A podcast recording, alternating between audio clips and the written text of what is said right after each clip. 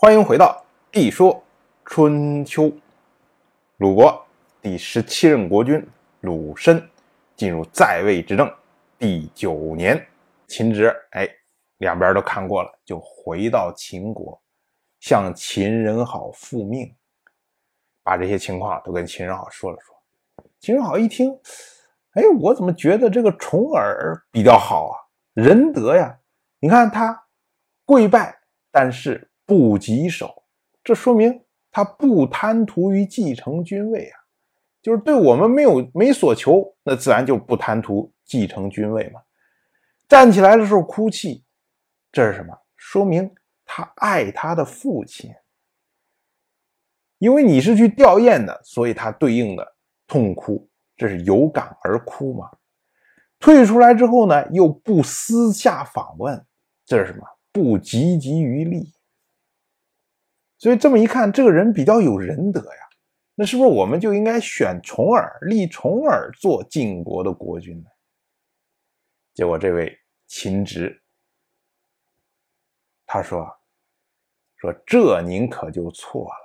如果您拥立一个晋国的国君，是为了成全晋国，让晋国变得更强大，那当然为他立一个仁德的公子，这是可以的。”可是，如果您拥立晋国的国君，就是为了成就秦国的威名，那不如立一个不仁德的公子，让他去扰乱晋国，而且呢，我们还方便去驾驭他。您说呢？秦人好一听，哎，有道理，说得好。所以秦人好就决定拥立夷吾做晋国的国君。秦国这边一行动。哎，那边齐小白也开始有动作了。齐小白一听，哎呀，要拥立国君了，那我一定要出出力。所以呢，他就派出来了他的大将西彭，率军会合秦国的军队，一同拥立夷吾继位，成为晋国的国君。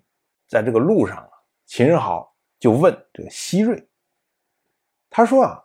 说这个夷吾啊，他在晋国国内有没有什么人可以依靠呢？席瑞就回答说啊，他说臣听说流亡的人没有党羽，有党羽的人一定会有仇人。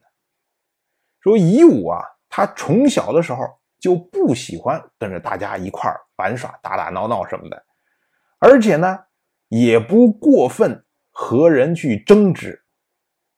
长大之后也没什么改变，其他事儿呢我就不知道了。那秦人好这么一听啊，他就返回来问他的智囊，是秦国的公孙，叫做秦之。秦人好问他说：“说夷吾他能够安定晋国吗？”秦之就回答说：“他说臣听说，只有行为合乎准则，才能安定国家。”所以《诗经》有云：“不识不知舜帝之责”，说的就是文王。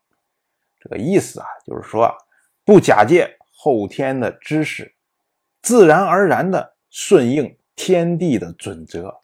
文王能够做到这个，所以呢，能够得到天下，大概这个意思。秦之又接着说：“他说《诗经》又说说不见。”不贼，险不为则。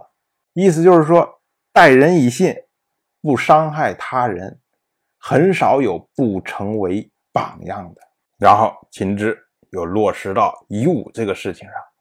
他说啊，希瑞所描绘的这个以武，没有喜好，也没有厌恶，好像说呢，是他既不会猜忌别人，也不好胜，这么个意思。但是呢，你听他们的言语，看他们的行为，他们是猜忌又多又好胜，所以想要安定国家难呐。之前讲的夷吾和重耳之间这些对应的举动，我们就发现啊，夷吾总是害怕说：“哎呀，我这个德行不行啊，万一拼不过重耳怎么办？万一回不了国怎么办？”这就是猜忌呀。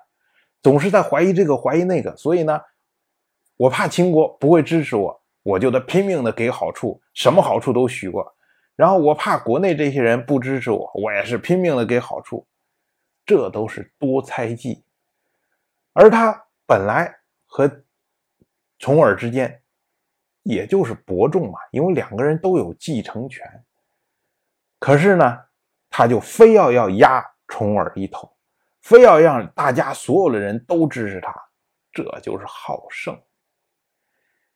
所以啊，希瑞自己说了半天，说什么流亡的人，什么没有党羽啊，这没有仇人呐，什么从小不与人相争啊，描绘了半天的夷吾的形象。